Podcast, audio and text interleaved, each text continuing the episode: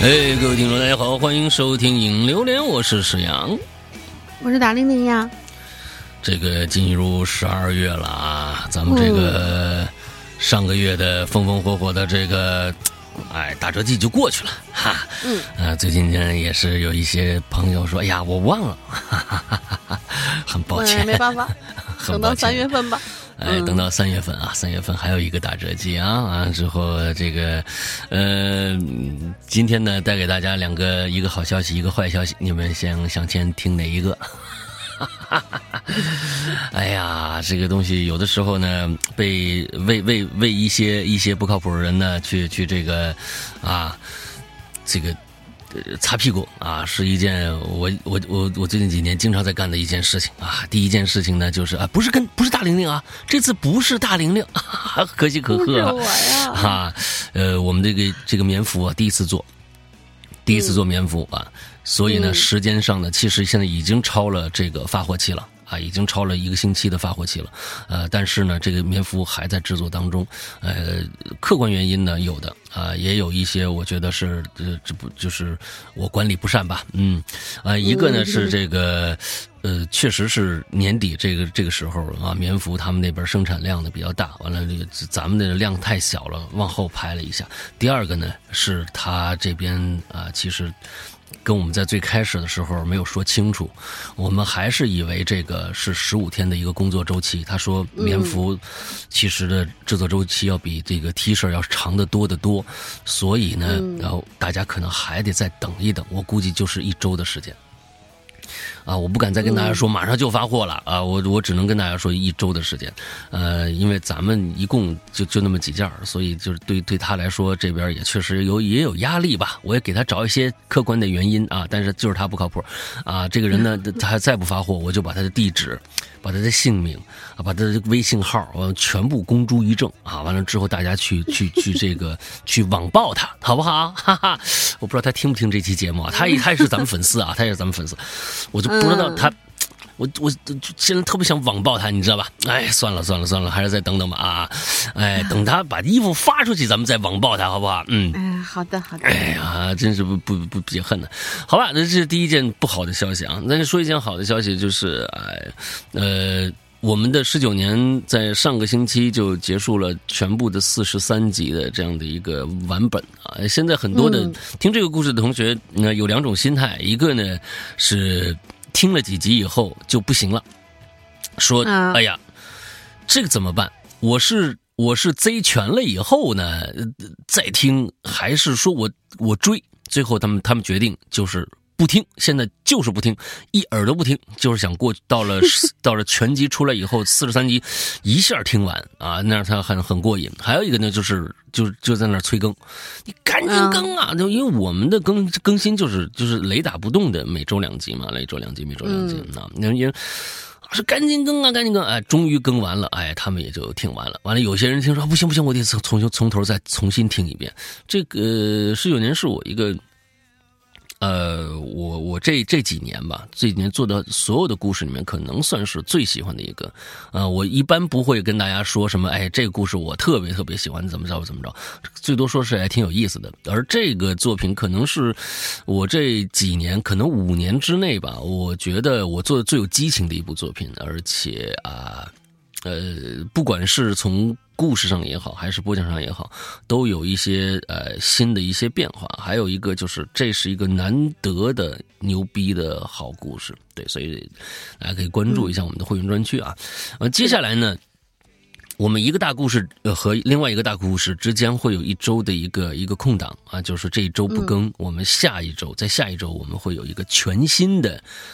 全新的一个故事，这是一个呃关于香港的故事，关于香港的一个杀手的故事，关于一个香港的一个会特异功能的杀手的故事，关于一个这个杀手还特别有逻辑思维的啊，能有推理，呃这样的一个杀手的故事。总之呢，将将将会有一个全新的一个好玩的。呃，一个我在里面想想去模仿一些港台腔的这样的一些东西啊，但是发现哎，嗯，还不如就按照我的理解来来来去做就好了。是港台腔还是 TVB 啊？不不就不不不是哦，对对，这是这是这是有区别，这应该说是 TVB 啊，应该说 TVB。嗯，但是我最后又发现，哎，我那个那个那个主要人物其实越来越怎么越来越越实话了呢？就是特别实话，就是石斑鱼，你知道吧？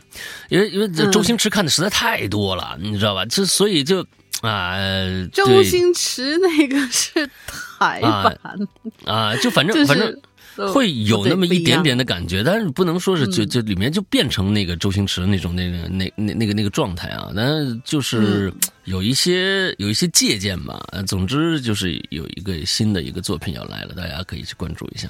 大概就是这样的一个，先跟大家先在在这一周里面跟大家呃说一下一个抱歉吧。完了还有一个大家期待的一个东西可以去期待一下。嗯，啊，总之大家现在听我们呃留留连的时间太太长了，总觉得好像是我们。我们这这档节目就是啊，这么一个闲聊天的节目，其实不是。大家可以关注一下我们每周五在全平台上发布的呃怪藏的这个单集的这个节目啊，每周一集，星期五晚上。嗯，我们其实一直做了做了十二年了，现在呃一直在做那类，那才是我们的主业啊。跟大家每天聊天，这个其实啊就是一个 podcast 节目。完了之后啊，希望大家能更多的了解我们嘛。哎，大概是这样子啊。好吧，呃，那么接着我们今天的话题吧，还是这个捡东西捡漏这件事儿啊。还有一个，还有一个事情要说，就是哦哦哦，对，很重要的一件事，期待的我们的 A P P。很重要的、很重要的一件事情，就是我们的 A P P，哎，那个安卓安卓版的 A P P，现在呢是我们的功能已经全部完善掉了，呃，可以注册，可以这个呃买会员，就是是所有的功能已经恢复到最开始的那个状态了。但是呢，这个新版的 A P P，请大家一定注意，要去。目前来说，我们还没有上架商城，只能在我们的呃这个 Hello 怪谈的公众号。呃，关注以后右下角有个 A P P 相关的这样的一个上拉菜单，里面点那个 A P P 下载，里面会有一个二维码弹出，完之后按照二维码来去下载我们的 A P P。这是一个最新的 A P P，老的 A P P 我们过一段时间就废弃掉了，就就全部废弃掉了，请大家一定注意啊！我们也不知道该怎么样去，嗯，去说这件就是。通知到所有人，我们也只能在这个可能呃受众面最最广的这样的一个节目里面跟大家说一下，让大家去下载。是的，哎，对对对。啊，如果呢啊旁边有一些有困惑的朋友，你帮他们解决一下啊。你听到了这则消息以后，就赶紧让他去我们的公众号去啊下载这个 APP 就好了，好吧？嗯，呃，苹果要把旧的全都卸掉，对，然后才可以，对对。你把老版的全部卸按卸载掉完，再去装这个新版的。而这个新版的有一个好处，就是以后我们更新任何的新版本，它是内更新的，也就是说不需要你再去下载了。你只要有了这个 A P P 以后，我们有新的版本就会推送过来，完了之后大家就能听了。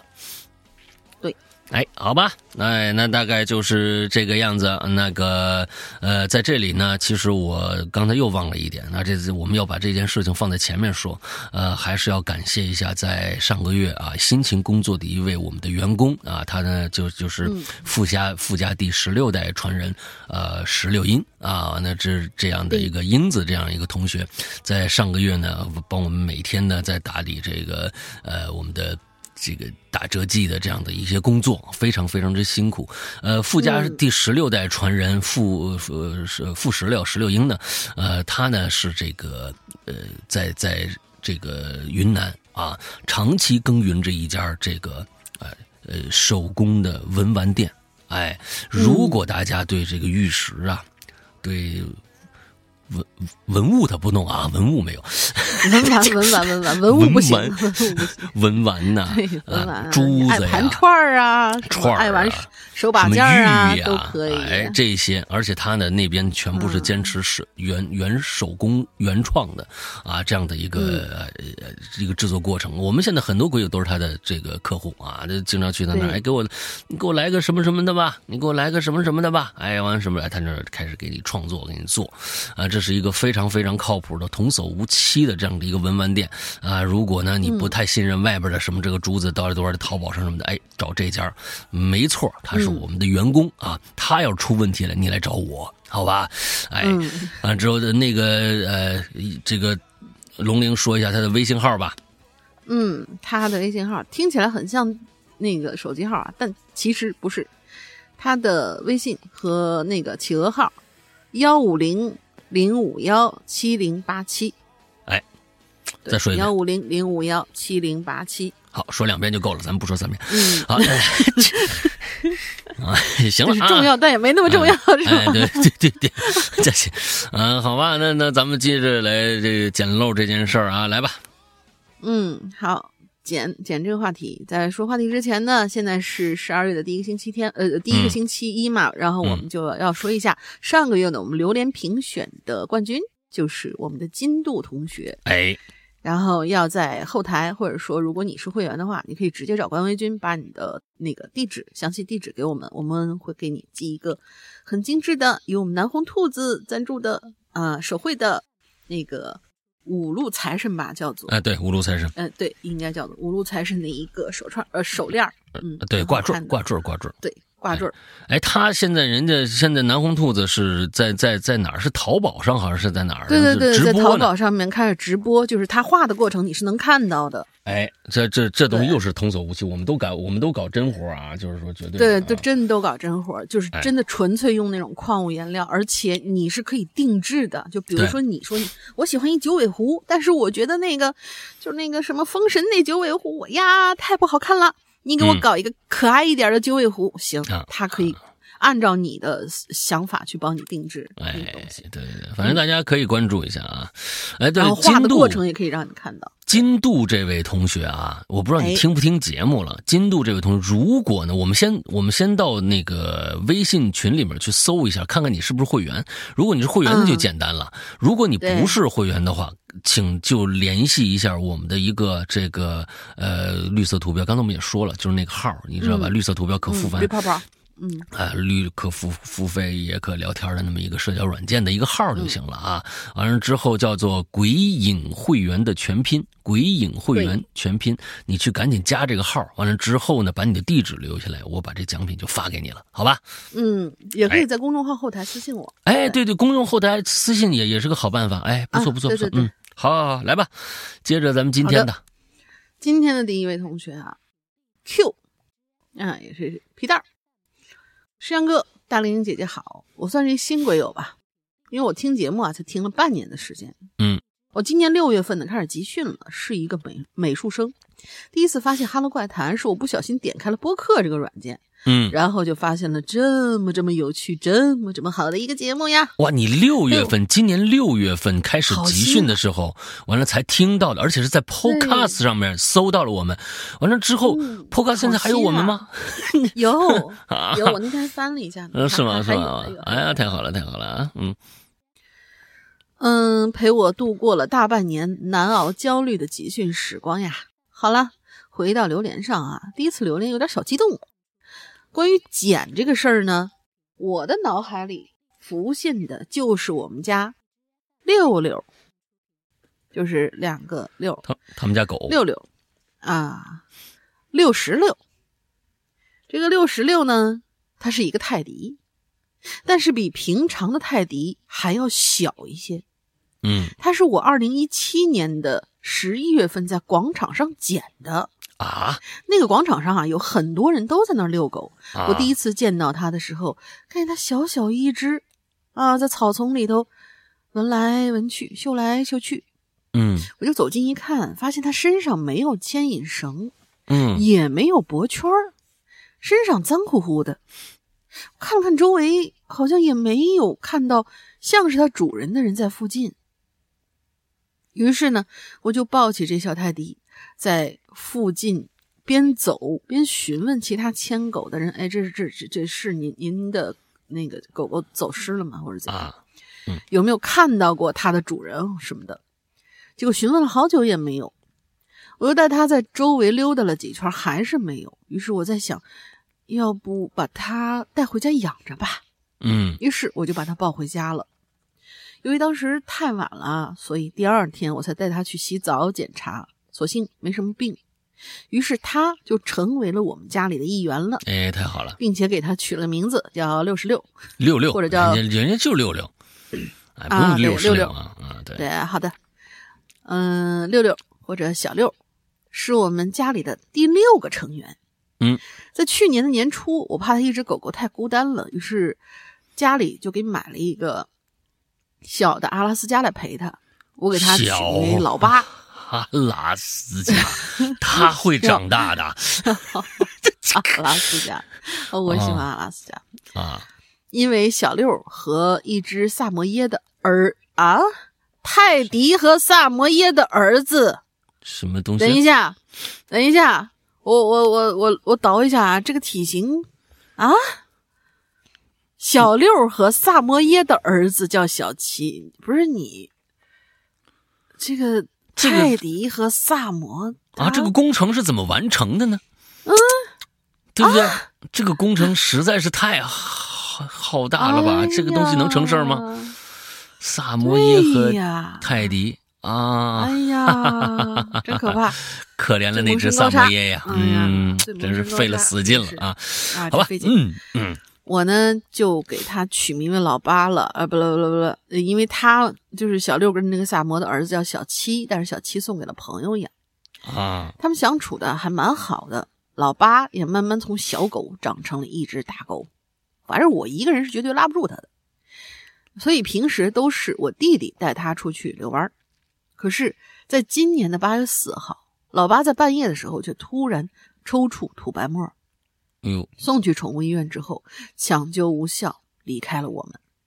哎呦！哎呀，我真是哭的稀里哗啦，哭了好久好久。虽然只有一年多的时间，可是它是我从小养到大的，心里特别难受。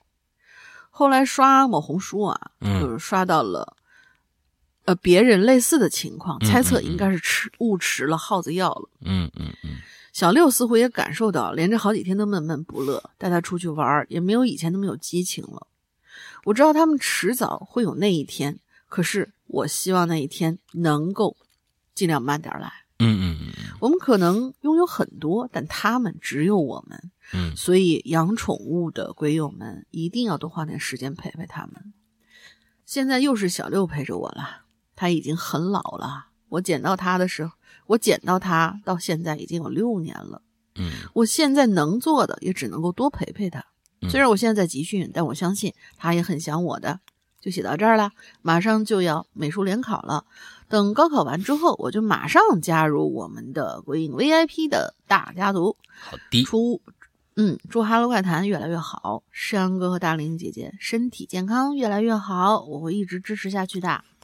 泰迪其实还好，泰迪能活呢，能能能，泰迪差不多，要是你从小养的话，十五年是应该是一个起步，十五年应该是个起步。它它跟那个大型犬、中型犬还不一样。你像你买阿拉斯加的话，阿拉斯加估计八年就算老型犬了，就老老已经很老了。完了，中型犬呢十岁起，完了之后小型犬呢，哎，十二年，那应该到十五年应该差不多。应该差不多啊，有有一些人前天我听着，我们旁边有一个说：“哎呦，你买你养你养这柯基呀？”我说：“啊，是是是，一一老太太说我们家邻居啊养了一柯基，哎呦，养了二十一年。”我说：“什么？” 我说：“那老神仙啊，养了二十一年啊！”所以我也希望我们家皮蛋能多。确实是这样，就是说，呃，这个吃耗子药啊，这个因为。呃，宠物出去吃东西这件事情，有时候你必须看紧喽。呃，我们小区又是去年那那件事情啊，是一夜之间死了这个恶意投毒死了十五只狗。呃，从那以后，我就每次出去遛皮蛋都给它戴一嘴套。那这个其实我是觉得，呃，对于对于人家说，哎呀，你看他不愿意戴，哎呀，你或者怎么样怎么样。其实我觉得，你因为你出去遛狗，你想想都好，因为你出没，它不是散养狗。他是每天就出去遛那么一会儿，啊，时间也不会长。完了之后，让他在那一小段时间里保护他一下，他可能有点难受。呃，其实就是个习惯。皮带带那个现在完完全就是非常习习惯的，他只是习惯，这不是说是涉及到什么虐待小动物。等他出去，别人要投点毒，或者是外面撒了耗子药，他吃了，那有你难受的了。我所以说，我是建议大家可以想想看，哎，自己是不是愿意让他带这个东西啊？我觉得应该带上。因为其实，那这个用意是不是在保护它？因为你不知道外面有啥东西，对吧？啊，对，好吧同时。也可以避免一些，就是出去以后，呀，对你这狗咬我们家小孩怎么样？呃，没没没没那事儿，我们家嗯狗戴着嘴套呢。哎呦，上个月呃，我们这昨天刚刚结束，昨天刚刚结束，就是呃，啊在这一个上个月的一个月的一个月的期间，我们这个我家里边是两狗四猫，两狗四猫跟我们生活了一个月 啊，对对对对。听了失踪的应该知道。对对对，我这我这我这其实那个呃，就是他们来了以后，就整个这家的氛围都不一样了，不是闹腾，而是哎呀，觉得特别特别的有活力。这个家里边，小小动物们会带给你很多，当然有很多人讨厌小动物，那个就不说了。但是真正喜欢小动物的时候，同时又在想我自己有没有。有没有这个可能性去养一只小动物的话，其实有这种顾虑的人，一般都是负责任的人。他不会是这心血来潮，别人有一只小动物，我就回去养了，完了之后到最后就是始乱终弃的这种感觉啊。嗯，小动物能够给家里面带来很多很多不一样的地方。其实，甚至养猫的朋友，大家都知道，虽然猫你们觉得，哎，这个有的时候觉得，哎呀，它太高傲了，或者怎么样怎么样。对，活得比较自我的一个动物。其实，据科学研究，猫这种动物是可以治愈抑郁症的，因为它跟主人之间的关系，它一一个有的时候是若即若离的一个关系，它并不像狗，完了之后每天缠着你啊，就在在边上啊，不行不行，皮蛋儿那更是，呃，但是猫有的时候它跟你若即若离那个关系，是让有一些抑郁症患者他会能得狗自己有空间，同时又得到呃慰藉的一个啊一个生物。其实，所以呢，其实养小动物对会给家庭的带来很多很多不一样的变化，而且这种不一样的变化是一种积极的变化，我是这么认为的啊。嗯，嗯，好吧，下面一个呃这个奶豚啊，老大好，哎玲儿好，这是四群的奶豚。对于捡，本人除了小时候偶尔捡捡钱，偶尔捡捡钱以外啊，这又是什么啊？这这这个可是我觉得已经很好运气了。当然了，就是这个看怎么说啊。有些人觉得就捡这就不吉利，你赶紧花了它。啊，你也没捡别人的什么财，呃，对，就是帮别人挡挡了一个破财嘛，就相当于是。捡钱这事儿，你看捡多大的了？你要说你一分钢镚也算捡，那我觉得那我小时候也捡过啊啊！啊我觉得得捡到十块钱以上的那种的。哎，那随现便捡在很少钱见一分了吧？啊，这怎么就没有？我说我小时候啊，我小时候啊就说对不对？也没什么跌宕起伏的故事，那这那这就来水一起榴莲吧。谁给你的权利？你睡一起啊？不知道有多少人现在和自己的幼儿园同学还有联系。我没有了啊，我我彻底没有了。我们那个时候的孩子，同学是谁来着？啊幼儿园同学我倒记个好好多个，我都能叫上名儿，但是是没有联系的。嗯，呃，这个呃，这个我我们那时候的孩子哪有什么手表、手机、电脑啊？唯一留联系方式的办法就是写同学录。你们幼儿园就写同学录吗？啊，这这是啊，幼儿园就写同学录啊，更何况是幼儿园的娃娃，毕业的时候能留下什么呢？所以在大学之前，我根本想都不会想到找什么幼儿园同学这回事儿。那嗯，高中毕业以后呢，我就去国外念大学了，大概是在大二啊还是大三的那一年啊。哎，我莫名其妙啊，微信上就收到很多的好友申请，呃，打招呼内容都是“叉叉你好”啊，我是你幼园幼儿园同学叉叉啊，俩人同名你看。啊，你看，叉叉你好，都叫叉叉，而且呢，他们都是通过搜索我的手机号直接添加的好友。等加上他们以后，大伙儿啊都跟跟我说的第一句话都是：“哎，前两天啊，在街上啊，我碰着你妈了，她呀给我你的手机号的，让我加你好友呢，或者什么，嗯嗨。”妈，我妈呀，就是就是这个家的这个人的妈呀，呃我妈呀，或者是我爸呀，或我奶奶，我们家保姆什么什么的。前两前两天在路上碰上你妈了，她告诉我你的手机号的，让我加你这好友。我觉得，如果都这么说的话呀，看上去像骗子呀，啊，是啊，原来呀那阵子呀，我妈呀离家出走了啊，我也只能想着这个。啊，原来那阵子我妈在街上或者各种地方总能遇上我的幼儿园同学，或者他们的亲，我觉得这是一个套儿吧。你们俩都小心点儿吧，啊，怎么就这时候你对吧？你妈你妈平时怎么就遇不上呢？怎么就是集中就遇到这个事儿呢？所以就非常积极的帮我几个，啊，帮我找回这些儿时伙伴的联系方式。我们后来聚会，你们都聚会了，都开玩笑说这一帮小伙伴全都是我妈从大马路上捡回来居。然是真的！我天，那不容易，那不容易我的天哪，这太不容易了，啊！咱们是想瞎了心了啊，这是不是？嗯对对对对对啊，这是真是捡回来的啊！原来呢，本以为和他们呀可能聚一两次以后啊，也就没什么联系了。没想到我和其中的两三个朋友，一直到多年以后到现在，只要我回老家，我们还依然会出来啊谈天说酒，喝喝这这个这传谈天说地，喝酒唱歌。哎呀，太喜欢谢谢谢我妈了啊！太谢谢那段时间离家出走，帮我捡捡小伙伴回来了啊！好吧，这件、嗯你这个这个我觉得不算啊，这个就说说是很正正统的一期捡，哎，这个捡很很有意义啊。对，这一期榴莲就这么擦边的水完了，摸鱼完毕，老财务人要奔赴熬夜加班的战场。祝两位生活愉快，爱你们哟！哎，挺好，挺好。这这个其实我觉得哇，这是这个一个事情缘分真的很对，真的很难得，很难得。啊因为这个这真的，听前面五分之四的内容，你都会觉得这是一个骗子，骗局都是套儿。哎对，哎，哎，你这都是人间自有真情在。是是是、嗯啊，呃老老妈流浪真愉快是吧？也许人家跳广场舞的时候呢，啊，就是这从这篇这篇故事里面，我们推能推理出一些呃一些现象来，呃一些嗯关于这个奶豚的一些呃事儿来。也就是说什么呢？他呀，他有就以他爸他妈呀这一辈子，估计呢就生了他以后啊，就在一个小范围的区域就没怎么动过，嗯，要不然碰不上。你也是，要不然碰不上。你想啊，嗯。我是不可能，我妈我爸要是在现在能碰上我幼儿园同学家长，那绝对是骗局。那啊，对不对？那你想想，我小时候在厂子里边，完了之后到市里边，完了之后去海南，完了又来北京，你说在北京大马路上碰上，哎呦。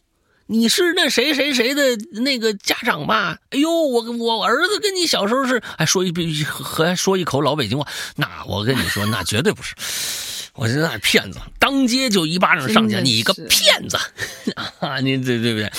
这所以说这个东西碰上大同人都很难得了，啊，是是哎呦，跟我跟你说园的，还真不是。我昨天就碰着一位，你说起这个了，我昨天碰着一位，这个对话啊特别特别有趣。这个对话特别嗯特别有趣，因为我呢要搬一个大架子，要到马路对面的一个房子里边去。啊，嗯完了之后的架子呢，我我人扛着肯定过不去，所以呢，我就想到我们家楼下呀，哎，有这么个大爷，每天绕着小区转圈，干嘛？他收垃圾。哎，他就捡那个垃圾。现在其实我估计这这这种大爷大妈，大家可能经常能看着，就是翻垃圾桶的。哎，人家其实我跟你说，并不是收垃圾的，人家主业不是，人家是这小院业业主，人家有钱着呢。啊啊哎，，人家人家是业主，就是他，但是他有一种节俭的生活习惯啊，就是愿意拿这些东西再再挣点钱啊，贴补一下家用而已。我就我就每天晚上，尤其是晚上大半夜的，我溜皮蛋比较晚，大概十点半以后了，还能碰着他，经常能碰着他。昨天我溜皮蛋我就看着他了，我说，哎，我能不能用一下他这车，给他点钱？我就过去，我说，哎呦，大爷，那个跟您商量个事儿啊。他说，哦。他回来就说：“哦，很热情啊。”然后我说：“我呢想搬一个架子，但是挺沉的，我能不能用一下您这车？”大爷说：“哦，没问题，用吧。”哎，我一听这个，他没问题，用吧。我说：“大爷，您山西的吧？”我说：“哦，我是山西的，大头的。”哎，我也打头的。哎，大爷你好啊，你好。哎呀，你看看这又碰了个老乡，你哎呀，我就上去了，嗯，我就开始跟他说家乡话了。哎，你挺好玩。你说这碰着老乡，你说别人在这这这这小区里面还一大爷，我说哟，那您帮个忙吧，哎不不不不要钱不要钱，什么这个那的，什么这个，哎，就就把这这事儿也就办了，还认一老乡，哎，人在十二号楼住，哎，我一听挺挺棒，嗯，真不错。像我这边只能碰见说是，呃，山西的，这都是哎，您山西人，山西人，但是碰上我们那儿的就很很少，不知道为什么就特别少。啊啊啊！嗯，好吧，来接着下一个。下一个，我这我这我这不不太会念啊，但是他这翻译过来这个名字叫瓜尔，就是 G U A L。这样一位同学，山羊哥、大林，你们好呀！我今天要讲一个我上小学时候遇到一真实的事儿啊。我在一个湖南的南部的一个小县城上学。嗯，家呢离学校比较远，于是我经常和住在我家斜对面的一个男孩一起上下学。嗯，他的名字叫李超帅，真真真，他真真真的就是那俩字儿，就是那样，超帅，是一个很皮也很聪明的男生。他得长多难看，家长才有这么大的一个期望啊！啊，好吧，美好的期许，美好的期许。我们上下学。的路要经过一条县城的老街，嗯，两边呢是住宅楼，下面门面是小卖部，卖垃卖垃圾，为什么？哦，卖垃圾食品，你为什么要加个顿号呢？卖垃圾食品和玩具，嗯，中间是窄窄的马路。有一天我们下课放学了，两个人在路上一起走，他呢就低着头走路，嗯，哎，走着走着走着，嗯。发现了一根注射器，啊，针管哎，他就特别感兴趣啊，用手捡起来。我不知道为什么，就是小孩都特别爱玩注射器啊。因为我母我母亲呢是公安系统的，所以我对这类东西有点敏感。他平常的教育我不要乱捡东西啊。对对对。于是我赶紧对他说：“你瞎捡什么呢？别捡，等会儿得得艾滋病了。”我这都能懂啊，这这好家伙，这孩子现在了不得了公安系统的孩子嘛。啊！但是他不听啊，硬是觉得哎呀稀奇好玩儿，非要把那注射器捡回家。啊！注射器落在此地，我很熟悉。哎，什么呢？我很熟悉。啊，落就是注射器那在那个地儿啊，他特别熟，在的那个地啊，很熟悉。就落在那那个地方很熟悉。果然，我一抬头一看啊，是离我小姨家不远，因为他家离我们学校很近。而我呢和李超帅家离学校比较远，所以我会在小姨家吃午饭。为啥我马上反应过来是小姨家下头呢？因为我小姨家住呃，因为我小姨家住上面三楼，顶楼的四层啊是一个买毒吸毒的一家住在那儿。哦。这栋老楼构造，你妈回去都跟你说这事儿是吧？啊啊，对，你们怎么知道那那家？而且没事儿，居然！哎呀，对，而且没事儿，对，还能往下扔注射器呢！啊，哎，这这很新鲜。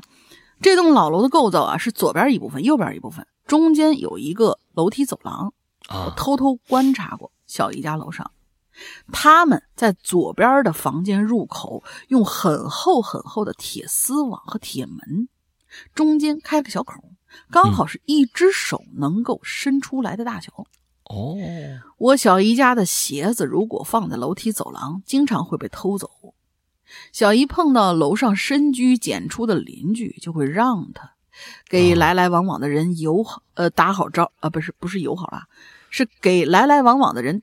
打好招呼，别当伸手党。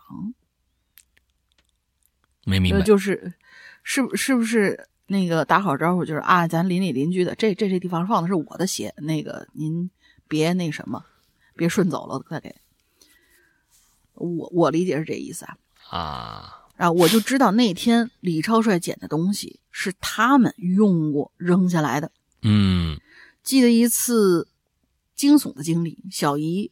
要我吃楼顶上是去，应该是去啊！对对对，小姨要我去楼顶上收衣服、收被子，我一个人抱着很大一脚盆就上去了。然后我就看到啊，隔壁楼的楼顶有很多男男女女蹲在地上悉悉索索的。我天哪！因为居民楼梯间很窄啊，一个小学生都可以爬过去，跳一跳到另外一个楼顶上，所以他们也很容易去别的楼顶玩一玩。嗯，哎呀，好奇害死猫啊！我很想看看他们具体怎么操作的，于是我还真的偷偷走上去瞧过。突然就有一男的发现我了，猛地一回头，然后就站起身来了，马上跨过那居民楼朝我这边奔过来。我吓得赶紧捡上地上的盆子。呃，地上的盆子、衣服，拔腿就跑，马上跑下楼，结果听到狠狠一声“砰”，啊，看来他们只是把顶楼的房门给关上了，并不想惹更大的麻烦。至于这件事情的后续呢，是这个毒贩的邻居多次被警察带走，进去过好几次，最终是判了死刑的。什么东西？等一下，这个毒贩的邻居多次被警察带走。进去几次，最终到到底是毒贩啊，还是邻居？应该是这个做毒贩的，我们家我们小姨家的邻居。哦，你看看，你看看，有奇异。哎，对，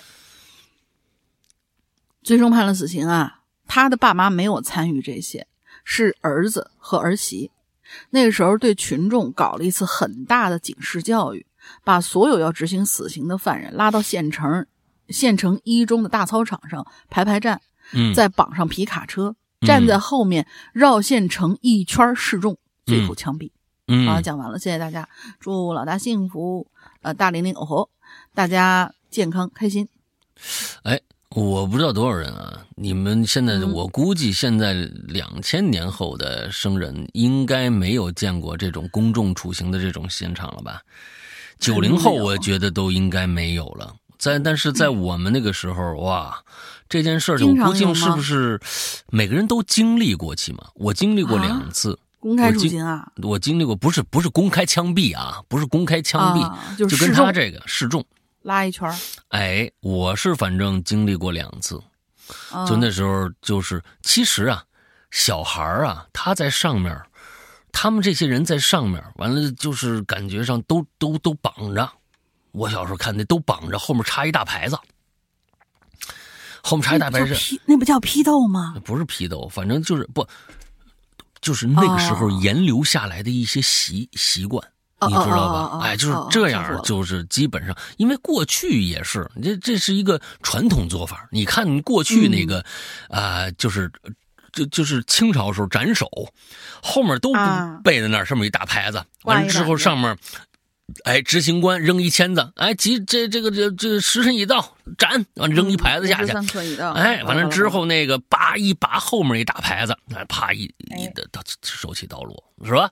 都这样。那时候我们看着也是，哎，穿穿一身是是白呀，什么东西？但是呢，他们上面他们我就用意就是想警示。给人警示，你看看这些人啊，不干好事儿就得是受到惩罚，这个用意是可以的。但其实你要说当时我们看到这个场景是个什么感受，我可以不，反正是我的感受，我根本就没把这当回事儿。就是说他没第一个没吓着我，第二个他在上面说的那些事儿，我也不懂他说的是什么意思。我小学那时候，嗯，根本不明白，根本不明白。那个时候对这个事儿我也就完全没有任何的感触可言，只是觉得很怪异，就是很很很怪异。就是上面我现在还能想到我们学校那个操场上那个那个高台上站的那么几个人的那个样子，但是其实说他他们他他们怎么了，我们我们并不知道。就是在上面是虽然说了一大通，就是这种这种方式在那个时候，我不知道现在有多少人。经历过这种事儿啊，总之我那个年代，我七年八十年代的时候还经常有，我估计很多就是说呃七零年生人的人可能遇到过，现在没有了啊，现在没有了。再说一说这毒贩，中国对对毒品的这个啊，就真零零容忍，千万别干这个事儿。啊，绝绝千万别干这个事儿。第一个，你就没好处，没有任何好处。是钱是来的快了点儿但是呢，一家人没了，啊，真的是太可怕了。就是有这种想法人，我也不知道怎么着，真是害人害己。这这这这这这，因为哎，因为最近我我我的一个特别绕了好几道的一个，那些前天吃饭认识的一个高中的一个朋友，我们这儿吃饭联系，微信上说，哎呀，说他给抓起来了，贩毒，直接嘎嘣脆啊，就直接嘎嘣脆。我说这这真是。啊！一想小时候还能在一起玩呢，现在干这个事儿，我这心是真的是，哎呀，不知道怎么想的啊，嗯，不知道怎么想的，好好生活吧，啊，好好生活吧，钱呐，真的不是那么个正法啊！来吧，下一个，下三个吧，嗯，来，来，三个叹号，二位主播好，我这次要说的呀，跟主题无关，你太嚣张了。我现在人太实在是太嚣张了，上来就告诉你啊，我跟你说听，我是来给二位报喜的啊，那那那那倒可以啊，那个可以嚣张，可以嚣张。我是我收回我刚才说的话，十二月九号，十二月九号我要结婚了，今天听着鬼影画着画，感触良多呀。嗯，我是从高二的时候偶然听到鬼影的，一听就是九年啊！这九年的时间里没干别的，就谈恋爱了。你看看，今天结婚了。哎，也许不是，也许是这这这听这么长时间也认识的鬼友啊。这九年的时间里啊，我想过一个这样的问题，就是我的另一半会是怎样的一个人？他会住在哪儿？他长得是否好看？他听不听鬼影？他喜不喜欢施阳？讨不讨厌龙陵？哎，这些所有的这、这、这、这些所有这些东西，成了不讨厌啊？行吧。如今终于有了答案。我九七年，他九五年，她是一个温柔美丽的小姐姐，关键是啊，个子还比我高。也爱听鬼影，喜欢释阳，讨厌龙陵。你看看，有的时候再想，缘分真是个很奇妙的东西。这九年的时间，有哭有笑，有人来过，又有人离我而去，有过期待，又有过失望。在十二月九号这一天，我的上半生会画上一个句号。我们邀请了龙陵来当我们的伴娘，但他们拒绝了我们。马上。马上就要迎接我的下半生了，感谢感谢鬼影九年吧，以后听鬼影啊就不是我一个人了。哎呀，真心真心希望你媳妇也入坑，哎，一直做下去，越做越好。哎呦，真是感感谢我，就是有的时候这个东西，你看这这他跟他老婆结婚，刚才那些都是我编的啊，什么这个喜不喜欢鬼影都是我编的啊啊，讨厌龙鳞，你说的可像真的了，讨厌。反正呃那个，但是我是觉得这个他他他结婚，跟跟我们有什么关系啊？没关系。但是这九年的时间，好像我们是一个他身边的一个有一定距离的，呃，这样的一个人或者是一个什么东西。其实这这东西可能就跟陪伴或者像是一个见证。我我我能我能感觉到，就是就是人都有怀旧的心。都有怀旧的心，就是就跟小时候你每天上学都要在学校旁边的一个早餐店吃饭，那个早天早餐店跟我们鬼影差不多，嗯，就陪伴了我很多年，我每天早上都能在那儿，就那个东西就变成了一个特殊的一个记号。它并不是一个每我们每期节目里面说的东西或者怎样，都可能跟你的现实生活没有任何的关系。但是这个陪伴太重要了，对啊，陪伴太重要了。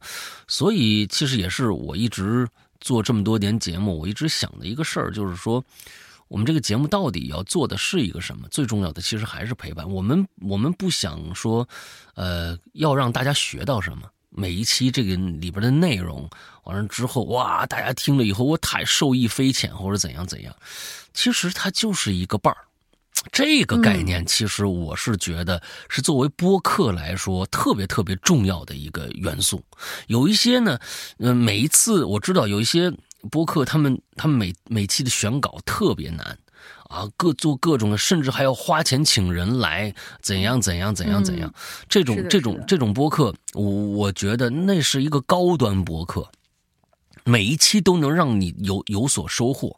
但我觉得是我对于我来说做的，我是很懒的一个人，就做做着有点累啊，还不如就把它变成一个大家身边的这么一个伴儿。这样的这个定义我们的节目可能呃更好一些，更好一些啊。好吧，下一个叫木生。现在啊，尤其是现在有很多那个什么东西，好像一天一变，就周围的事情啊。今天就比如说，我现在真是回我们老家的时候，我想去。小时候某某某个店想去吃点我熟悉的味道，那个难呀，特别特别难。所以我们现在越好像越来越希望有一些东西是永远都不会变的，你就陪着我就好了。对，虽然可能跟我没什么关系，但是在我心里你就陪着我就好了。所以就是说，这这这可能就是我们做这个。而且龙玲这一次，而且龙玲这一次回去以后，他他对他小时候有了怀疑。哎，啊。他小时候特别喜欢他们家门口的一家一家餐馆，他爸他妈都不爱去，只有龙玲爱去，特别喜欢那个小餐馆的味道。这次回去呢，发现哎呀，改造了，整个街道都改造了。那个小餐馆呢，哎，不知道为什么，就是市政规划呀，给规划成了一个公共厕所。他很惆怅，但是呢，进了厕所以后，发现哎，这跟我小时候那个味儿一样啊。就是你这咱这中午更新的节目啊，大家都吃饭呢，你能不能造谣的时候，你就稍微的是吧？稍微的适合中午大家吃饭的时候听。哎，这这这没没有，但是说说起这个说起这个小吃店，我还真的是有。啊，就是有一个就是特别喜欢的小吃店，我到现在记得。你别继续说下去了，你继续说下去，我还有编的。我跟你说，不是不是不是，就是说咱正经的说啊，我真有这样的。不不不正经。两两个小吃店，一个小吃店叫晋记，就是是那个山西那个晋，然后是河北那个记。我是在那个地方第一次吃到有。炒饼这样的一个东西，以前我就是烙饼，就是烙饼，没有炒饼这一说。但是知道河北小吃里面有个东西叫炒饼，哦，那个地方的炒饼做做太好吃了。对，好吧。好吧，我刚才其实又蹦出来一个想法，但是不说了，大家都吃饭了是吧？好了，不说了，又是恶心的是吧？啊，屎尿屁。炒饼很好吃啊，炒饼很好吃。哎哎，下一个木生啊，木生，我又来现身说法了。上期老大批评，哎，我我跟你说啊，其实每一次啊，有时候批评人的时候，我都记得记得死死的。到第二期我什什么都记不着。木生，我就怎么批评你了？上期老大批评我之后，我做了深刻的检讨，并以自身的经历教给大家捡东西的注意事项。哎，上上期说什么了？首先，他捡了一捡了一财神回去。哦哦啊！哦捡人家咱财神，你这哦哦疯了吧？对，这真是疯了吧？啊！首先呢，尽量啥也别捡。哎，你看，世间所有的事儿啊，都是等价交换的。白得了一件东西，必须要付出点什么。其次啊，如果看着一件东西特喜欢，心心念念的感觉，这就是属于自己的。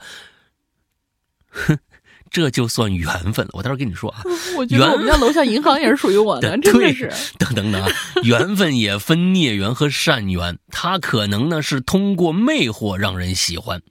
当拿不准该不该捡的时候，请参考第一条：一不小心捡了呢，切记不要带回家，找个专业人士处理，或在寺庙。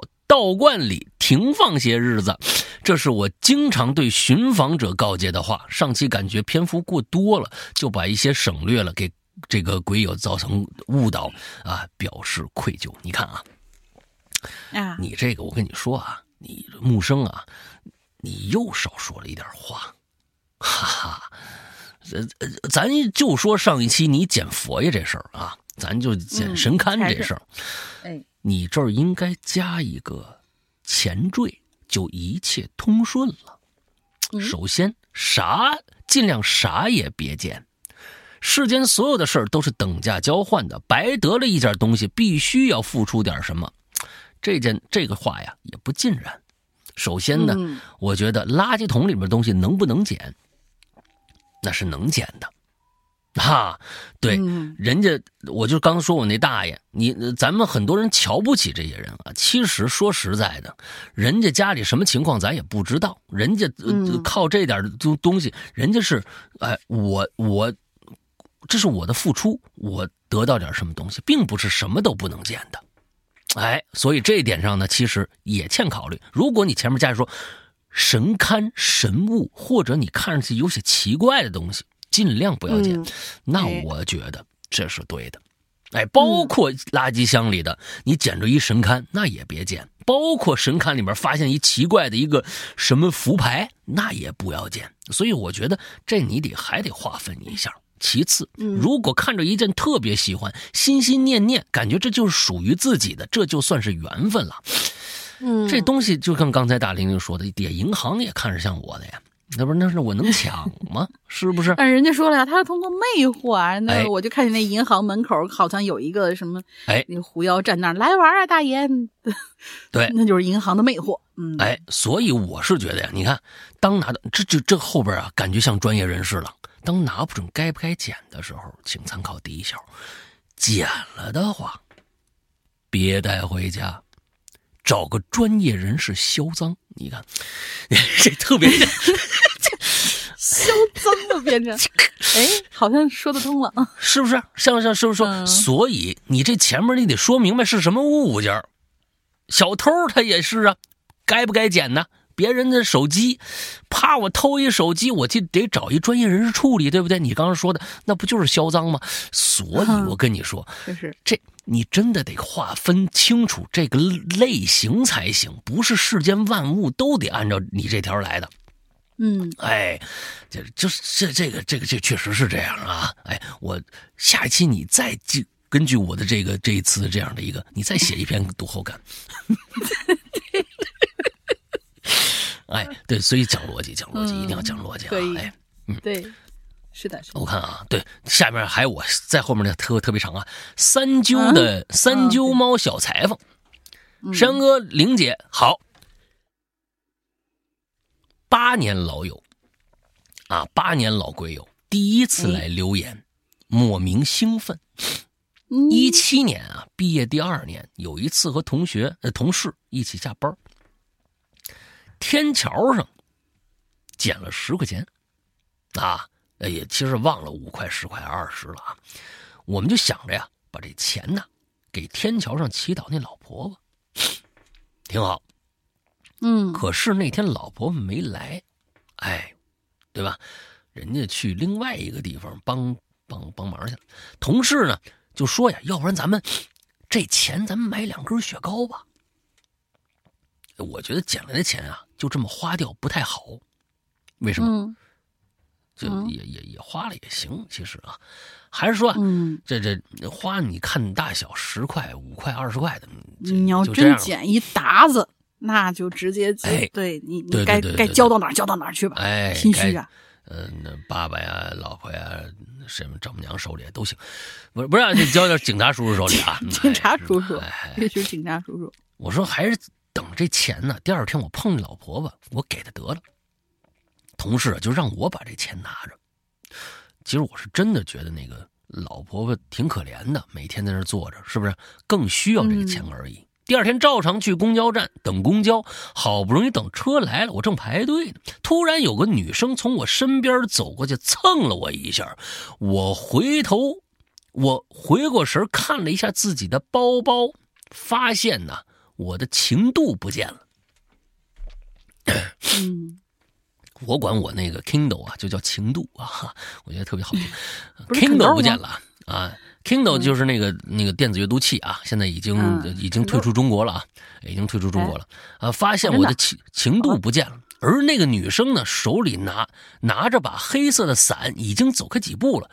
哎呦，我当时挺怂的，我说就算就算我很确定就是她拿了我的 Kindle 啊，因为只有他从我身边过来，我也不敢大声喊呐。那我要是我错过这趟公交车，就迟到了呀。所以我我也不敢追，呃，就这么遗失了我心爱的 Kindle，而且呢还是九九八带灯的那款。哦哦，明白了啊。呃，后来呀，过了两天，就看着乞乞丐的老婆婆了，我就把钱给她了。现在回想起来，是不是那个同事知道捡了钱就要立刻花掉，所以才叫我把钱拿着？而天真的我只想助人，却白白破了财。哦，你是这么想的呀？我觉得你你，呃，我觉得，首先你最后这个钱是确实给老婆婆了，你的善心跟你丢、跟你偷偷你东西那王八蛋啊，没有半毛钱关系。因为，我我觉得是这样，我觉得是这样，就是说，第一个，我是是要把这钱给给给您老婆婆花的。另外一个，我觉得地上的十块二十块，它不是纸钱儿啊。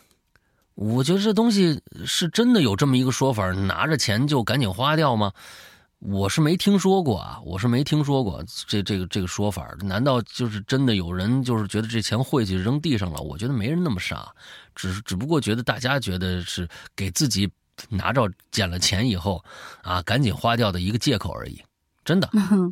对不对？捡了钱，我不交警察叔叔手里。过去捡到一分钱就交警察叔叔手里，现在拿着钱我不想交，啊，我就想我花掉，花掉什么理由？哎，旁边说，哎，你怎么花了？我说，哎，我跟你说，老家啊就有这么传说，你你捡着钱你不花了，霉运就来了。哦，你听上去很有道理，你听着有，你听着很有道理，但但真是这么个道理吗？其实是一个心理暗示嘛，就是我觉得，如果说我。前面有一个这样的因，那么我后面带来什么样的果，我都会往那个因上去联系。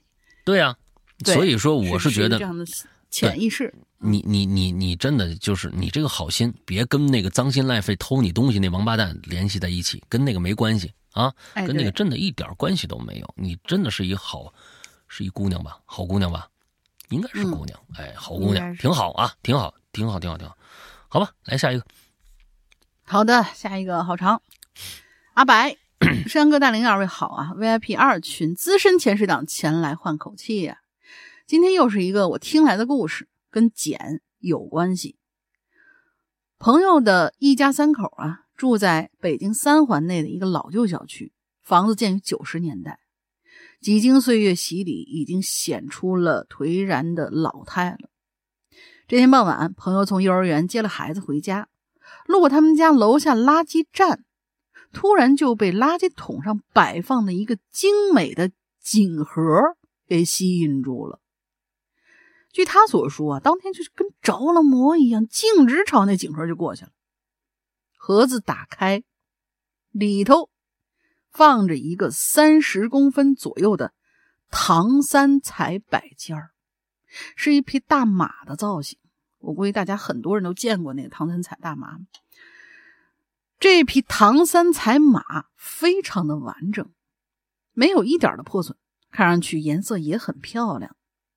只是这马的表情的确有些怪，两眼圆睁，嘴张得很大，一副受了惊吓的样子，活脱脱就是挪威画家爱德华蒙克笔下的呐喊的造型。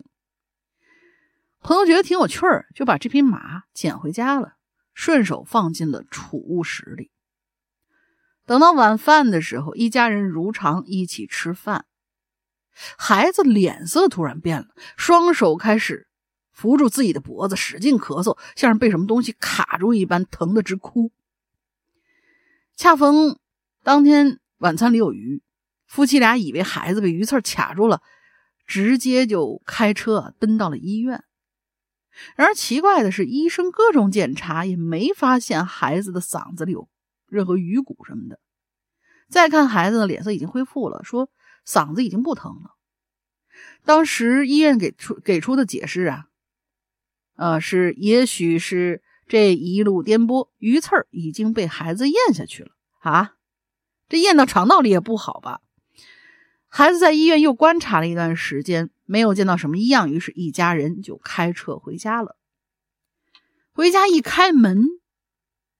一家三口惊呆了，只见这家里一片狼藉啊！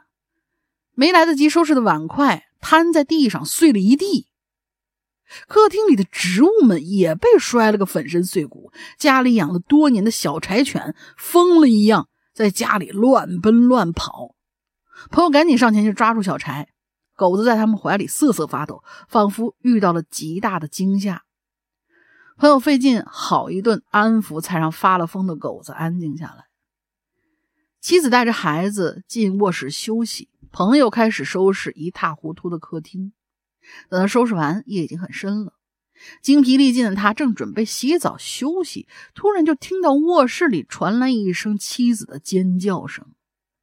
他连忙冲进了卧室，妻子正一脸惊悚惊恐的抱着孩子蜷缩在床上，呃，蜷缩在床上，然后面如纸色，指着门门外的这个储物室：“老公，老公，储物室有有人。”朋友打开储物间，仔细检查了一下，这储物间也就不到两个平方，堆满了平时不用的各种杂物，根本就没有藏人的可能。他扭头问：“这你不是做噩梦了吧？”妻子心有余悸对他说：“不知道啊，我就看见储物间里爬出来一人，爬到床上捏我脸，强迫我把嘴张开，然后手就伸到我嘴里，使劲拽我舌头。”安抚完妻子，朋友转头又对妻子身边的孩子说：“宝贝儿啊，没事啊，妈妈做噩梦了。嗯，没事，没事，没事。”再看孩子。蔫头耷脑的小脸通红，伸手一摸孩子额头，直烫手。两口子也顾不上什么噩梦，手忙脚乱带着孩子又往医院跑。这时候终于能坐下来歇口气，朋友才发现妻子脸上俨然有几块手指大小的淤青，好像真的被人掐过。妻子的噩梦突然再次进入他的大脑。这是不是意味着刚才妻子经历的并不是什么噩梦，而是现实呢？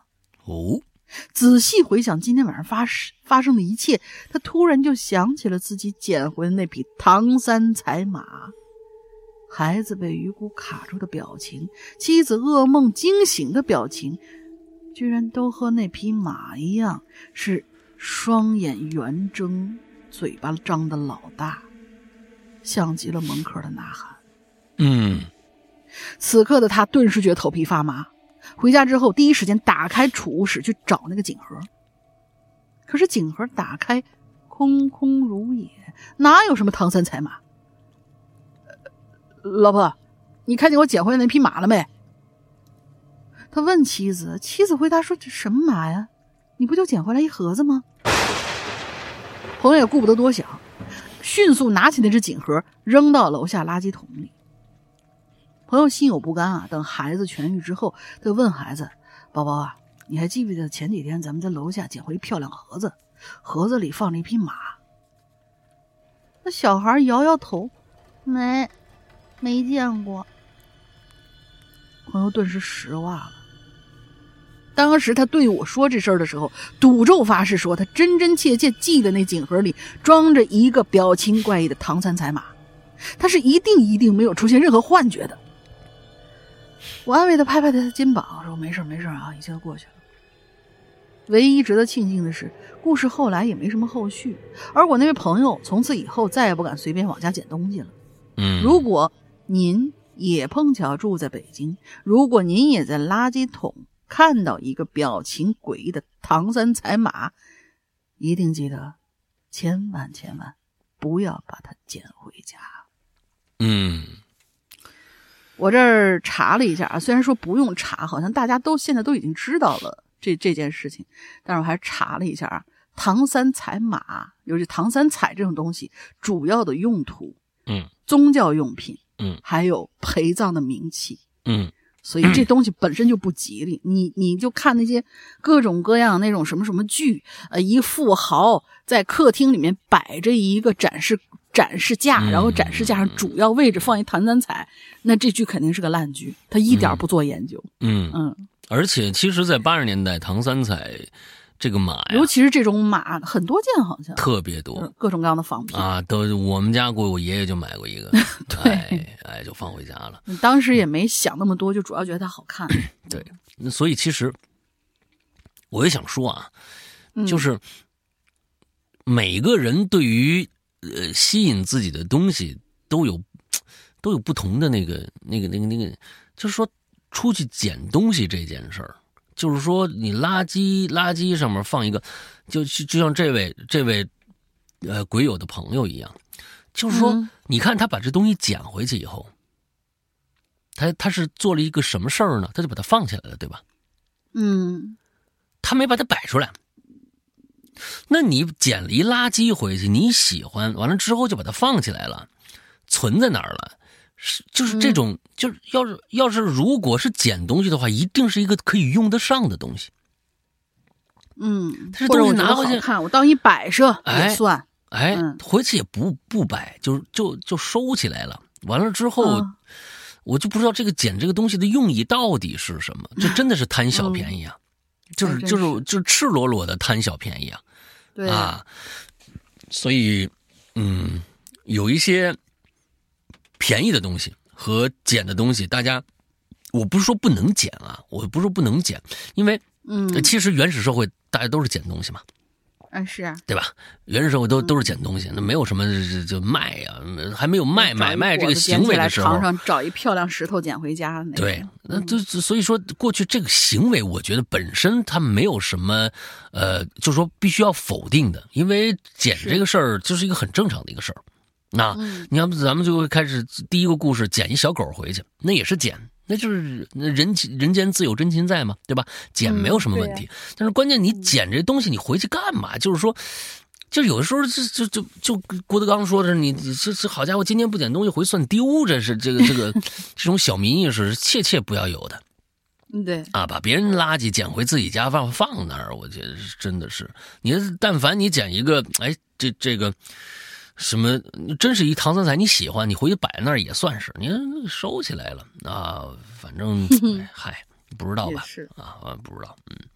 嗯，啊，南红兔子，山山哥大玲玲，你们好呀！每一期榴莲听完鬼友们分享的故事以后，我才好像被人提醒般打开记忆，回忆起一些和题目相关的故事来。嗯，所以有时候呢，总是赶不上留言的时间，要么呢都是很晚才写榴莲。啊，希望这期呢没错过。这是一个很久以前发生的故事了，一件真实发生的事儿。因为太过于久远，很多细节呢回忆起来呀，回不不太清楚了。但整个故事呢，太过于离奇，我就想分享给大家。话说呀，一男的，嗯，哎，半夜回家的路上，无意中啊撞见两个醉酒的人。互相拉扯，是吧？哎呀，是人就爱看热闹啊！啊，抱着好奇的心呢，他看了一会儿。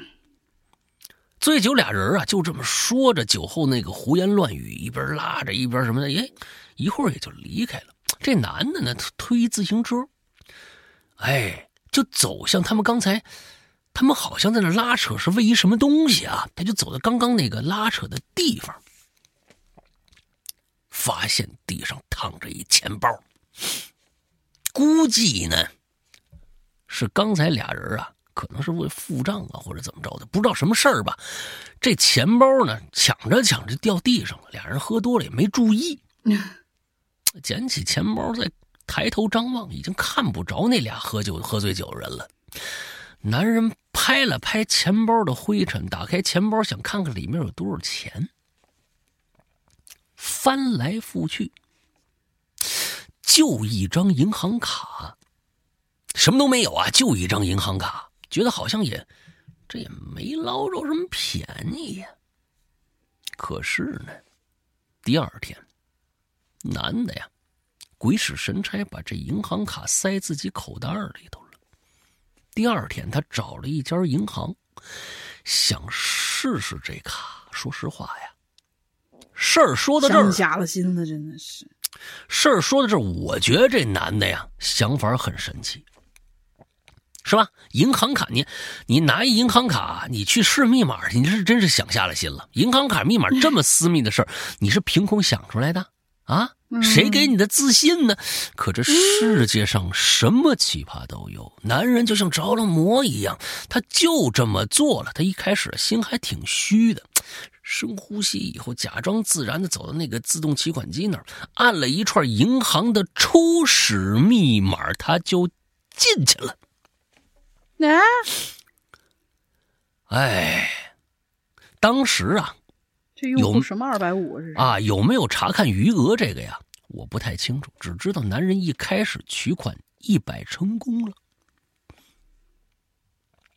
他又取了一百，又成功了。这事儿应该是两千年左右的事儿，那个时候一百块钱那可值老钱了。哎，男人就这么忐忑的取了两百块钱，回到家中坐立不安，思前想后说：“怎么办呢？我这钱不应该是我的呀，这是一个小恶魔呀！啊，向我招来贪婪的双，这个小手啊！哎，他就把这银行卡给扔垃圾箱了。可是呢，这贪婪的小手还继续向他招呼呢。哎，他又捡回来了，反反复复就这样。又过几天，男人换了几家不同的银行，分别用不同的什么东西，分别用不同的密码，都提现成功了。啊，这不可能吧？对呀，那机器是坏了吗？不，他换了几家银行，换了几家银行，还换了不同密码，都能提现成功。而且每次不管提多少，都能顺利取出来，简直就是天上掉馅饼！还有这种好事吗？这是一张神卡呀！男人先开始为自己置办新衣服、新手机，当年买了最火那诺基亚。诺基亚手机，啊，再叫上昔日的同学聚会，翻上大吹大大吹特吹自己现在多有钱，然后又开始买了很多礼物，哎呀，还孝敬自己父母，渐渐取钱胆子是越来越大，花钱越来手脚也越来越大。男人还有个女朋友，哎呀，有女朋友可就完了啊！呀，这个哄女朋友开心呐！啊，别这么说，你就说的这女孩怪物质的。啊，就就就他这个是物质但是这男的如果恋爱脑的话，那就不一定了。买各种各样小礼物是吧？嗯。随着时间的流逝，取款的数额几百、几千到上万，男人也开始心虚呀，夜里噩梦连连，心里忐忑害怕，会不会哪天东窗事发呀？无奈他这女朋友啊，不知道他这钱的来历，还真把他当成一有钱的男朋友了。啊，说着不行，我我我的梦想就是要开开一个服服装店啊！你你这么有钱，你你给我出钱，要不然你还想不想跟我过了？哎，这是前前后后吵了很多次，因为你想开服装店，这数额太大了呀，男人也不敢一次取那么多呀。那个时候啊，那个提款区提款机里边啊，应该是有限制的。他一次应该最多最多，我觉得可能就是一千两千，今天就不能提了，好像是有这么个规定，我不知道啊。你这卡是什么？也有可能不知道这卡是什么。咱们咱们最最后看看看这个卡到底是个什么东西啊？男人也不敢一次性取太多。最后，因为女朋友拿分手做要挟，于是啊，硬着头皮做了一个决定，就是最后一次，这次取完钱后把这卡扔了，谁捡就归谁。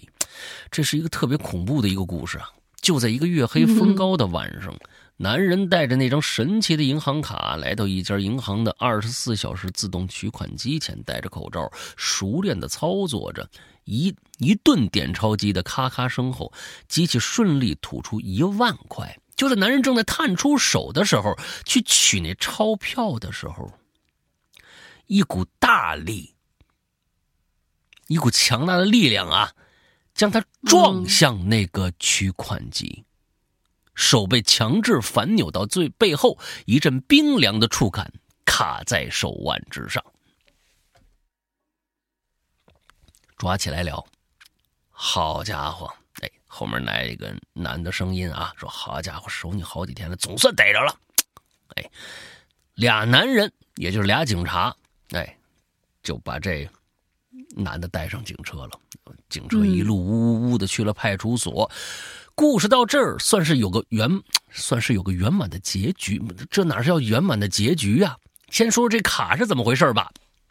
嗯，贪得无厌的人终将受到法律的制裁。至于这张神秘的是银行卡，其实就是在那天晚上那个醉酒男人身上遗失的。他发现银行卡丢失以后，就去办银行办了挂失，但是因为银行职员的误操作，让这张卡变成了一个可以不需要密码就能无限提现的招财卡。我在输密码了呀？不，就是你输任何密码都可以通行。哦，还能这样？就是取款机它必须让你输一个密码，嗯，但是呢，这卡就没密码，你随便输。嗯，这银行职员是干什么吃的呀？啊，本来一两百块钱的提现还并没有引起银行的注意，直到这捡到银行卡的男人贪心不足，一次次的大额提现，银行账目对不上了，这才东窗事发。哦，跟那个男的看来没关系了，你知道吧？是一是这个相当于多出一张卡来，这张卡是个什么卡呢？这张卡没有任何的户头，就是这张卡不属于任何人，它只属于银行。OK，就是我拿这张卡就可以存，就是取银行里边的钱，这钱只属于是属于银行的，不属于某个人的户头，那就是没有限额的了。啊，对，只是没有密，不是，只是没有密码。那个人的取的难道不应该操作，还是他账户上的号？呃，那个人的误操作，他呢，我估计就是这个样子的，就是说这张卡应该是。那个人去办挂失之后，把这张卡作废，给那个人一张新卡。那个人的财产并没有受到这个呃侵害，就直接人家拿了一张新卡就走了。他上面那户户头里边的钱该是多少数是多少数，而这银行职员呢，把这卡从那次开始挂失开始，他取的就是银行的钱了，对，不是那个醉酒男的钱，对，所以醉酒男并没有受受损失。还能这样？对，应该把这这愚蠢的银这个银行职员抓起来。我跟你说，哎呀啊，多大损失啊！对对对对，银行的报警以后，对警察开始全程监控，根据银行提供的取款时间、地点、证据，一点点摸查，很快锁定目标，等待嫌疑人再次犯案，一举抓获。所谓天网疏疏疏恢恢疏而不漏啊，是挺是挺疏的。哎呀，这输的有点大，你这个好家伙，就是对，就虽然就抓着了，钱也花出去了，男人最终受到惩罚。这事儿当年还上了电视台呢。在看完整个案情以后，我也是瞠目结舌呀。银行怎么能出这种差差错呢？如果那个男人没有鬼使神差的去试这个密码，会不会就没有后来的一切？那肯定是啊，那肯定是啊。嗯，这就是这是两个两个蠢男人。一个银行职员，咱们就说那银行职员是个男的啊，一个蠢一个贪嘛。啊，一个蠢一个贪啊，哎，离奇这个事件，哎，这事儿还真不知道，那这这故事肯定今天最佳了，嗯，有意思。南红兔子最近怎么了？这是开挂了吗？这个月又开始来了一篇啊，上上个月就是他，啊，来吧，南红兔子这篇啊，啊，这篇 这篇就是你的了啊，这今天肯定的，最后来最后一篇，行，最后一篇。浅见空知，上期大林聊到捡尸这个事儿啊，惊觉原来这个主题还能这么聊啊啊！我们这个主题，这个节目尺度挺大呀，是是是是，提提醒大家嘛，关键是关于这个话题啊，经常捡尸，你你什么叫经常捡尸？经常捡尸的朋友应该知道，这是一种违法行为，犯罪违法行为，而我本人呢，没有相关经历经验，并且对此深恶痛绝。不过最近到了东北，感受到了东北的冬天之后，发现捡尸还是有一点可取之处的，起码在付出了点什么之后，保住自己的小命啊。但是最近又听说有种捡尸啊，是用完了之后把人又放回到路边那种败类，哎，这是太人渣了。（括弧）无论怎么样的捡拾都是败类人渣，发现了请大家积极报警。括弧完，啊，在此奉劝各位鬼友啊，多喝软饮吧，少喝酒，和陌生人喝酒，别让酒杯离开自己的视线。对对对对对。嗯，男呃男鬼友也是啊，别说自己一个糙老爷们儿没人看得上，哼，没被看得上的大冬天躺地上伤性命，被看上的躺床上伤菊花呀！啊，嗯，什么东西？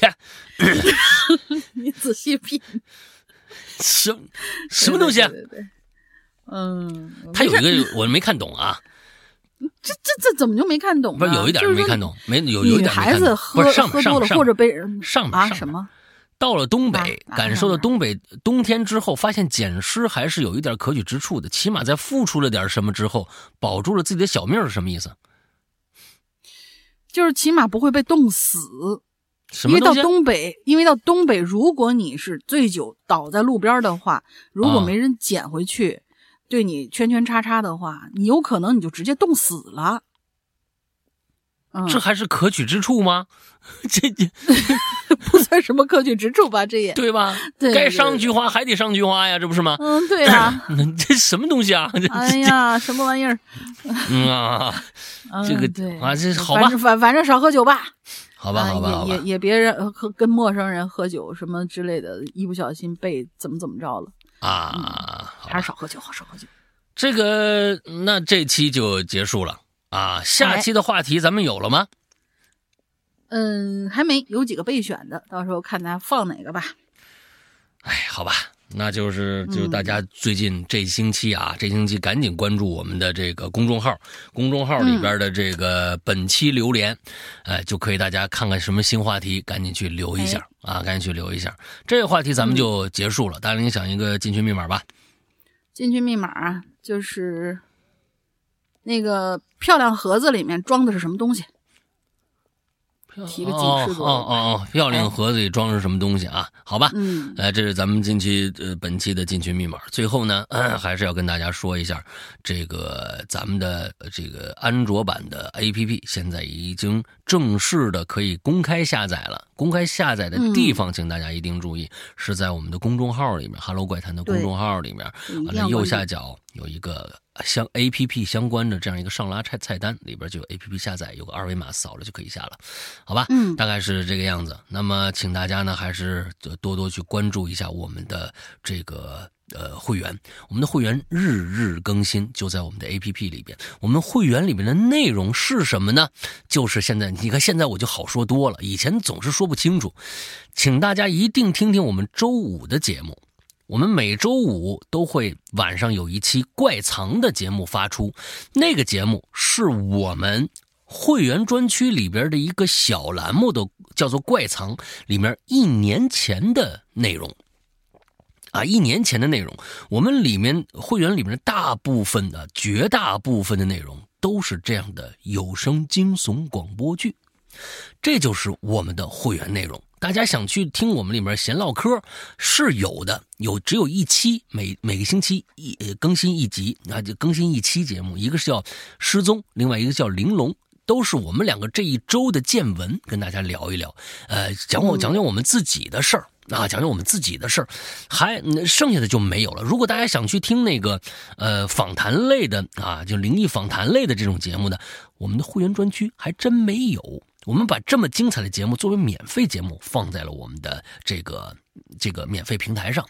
大家如果想听这类似的，不想听广播剧，那就不用去买会员了。如果觉得对我们的广播剧非常感兴趣，尤其是一些纯恐怖类的、惊悚类的、推理类的啊、悬疑类的，大家可以真的去听听我们良心的呃这个音乐广播剧，好吧？就是这个样子。那么如果大家想去听的话，如果你现在是会员，请一定记住要去加一这个号。安卓的朋友一定去下载最新的 APP。